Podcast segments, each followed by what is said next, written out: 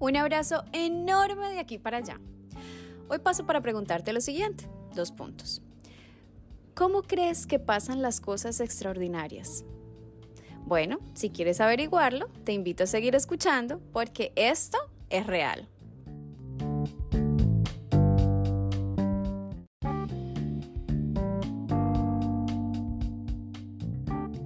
El episodio de hoy está basado en Hechos 12, del 6 al 17, y aunque soy consciente que sobre esta historia ya he hablado antes por acá, pues bueno, Papito Dios no deja de hablarme y de hablarte con base en ella, así que voy a empezar a leerla. Dice, la noche antes de ser sometido a juicio, Pedro dormía sujetado con dos cadenas entre dos soldados. Otros hacían guardia junto a la puerta de la prisión. De repente, una luz intensa iluminó la celda y un ángel del Señor se puso frente a Pedro. El ángel lo golpeó en el costado para despertarlo y le dijo, Rápido, levántate. Y las cadenas cayeron de sus muñecas. Después el ángel le dijo, Vístete y ponte tus sandalias. Pedro lo hizo y el ángel le ordenó, Ahora ponte tu abrigo y sígueme. Así que Pedro salió de la celda y siguió al ángel, pero todo el tiempo pensaba que era una visión. No se daba cuenta que en verdad eso estaba sucediendo. Pasaron el primer puesto de guardia y luego el segundo y llegaron a la puerta de hierro que lleva a la ciudad. Y esta puerta se abrió por sí sola frente a ellos.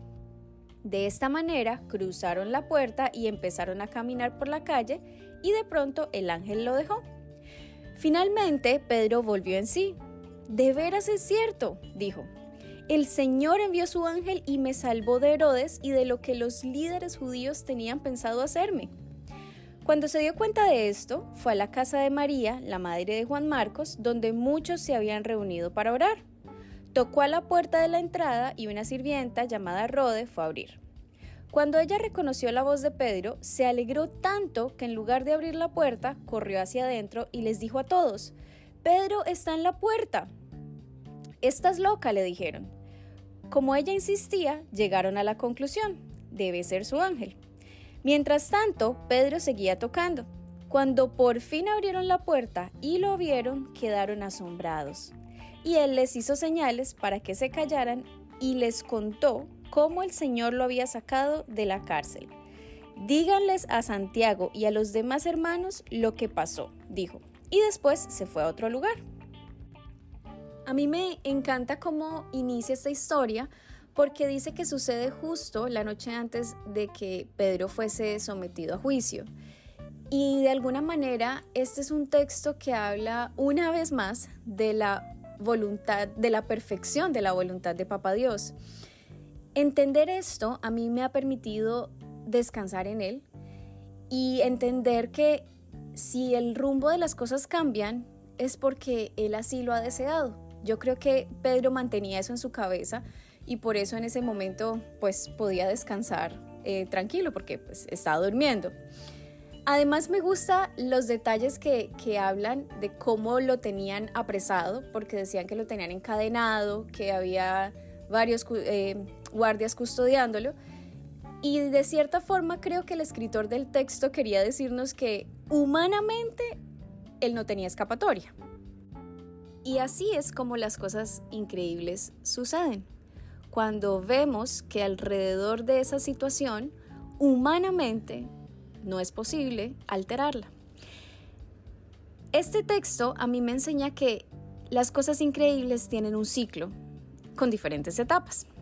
Y la primera de ellas es que Dios se manifiesta.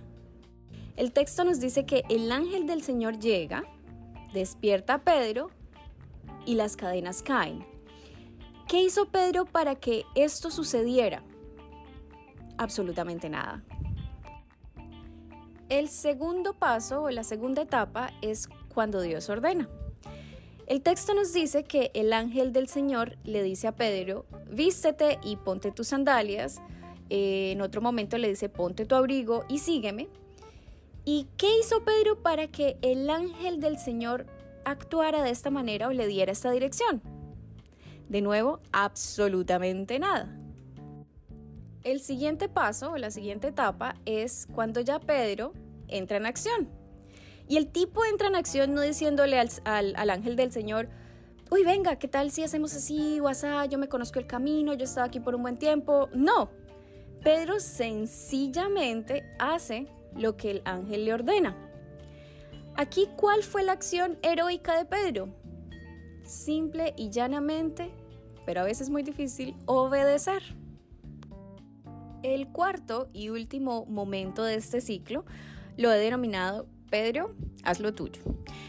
El texto nos dice que después de que el ángel del Señor lo saca de la cárcel y el hombre como que entra en sí y se da cuenta que no es una visión, sino que efectivamente está fuera de la cárcel, va a la casa de María a contar lo que había sucedido.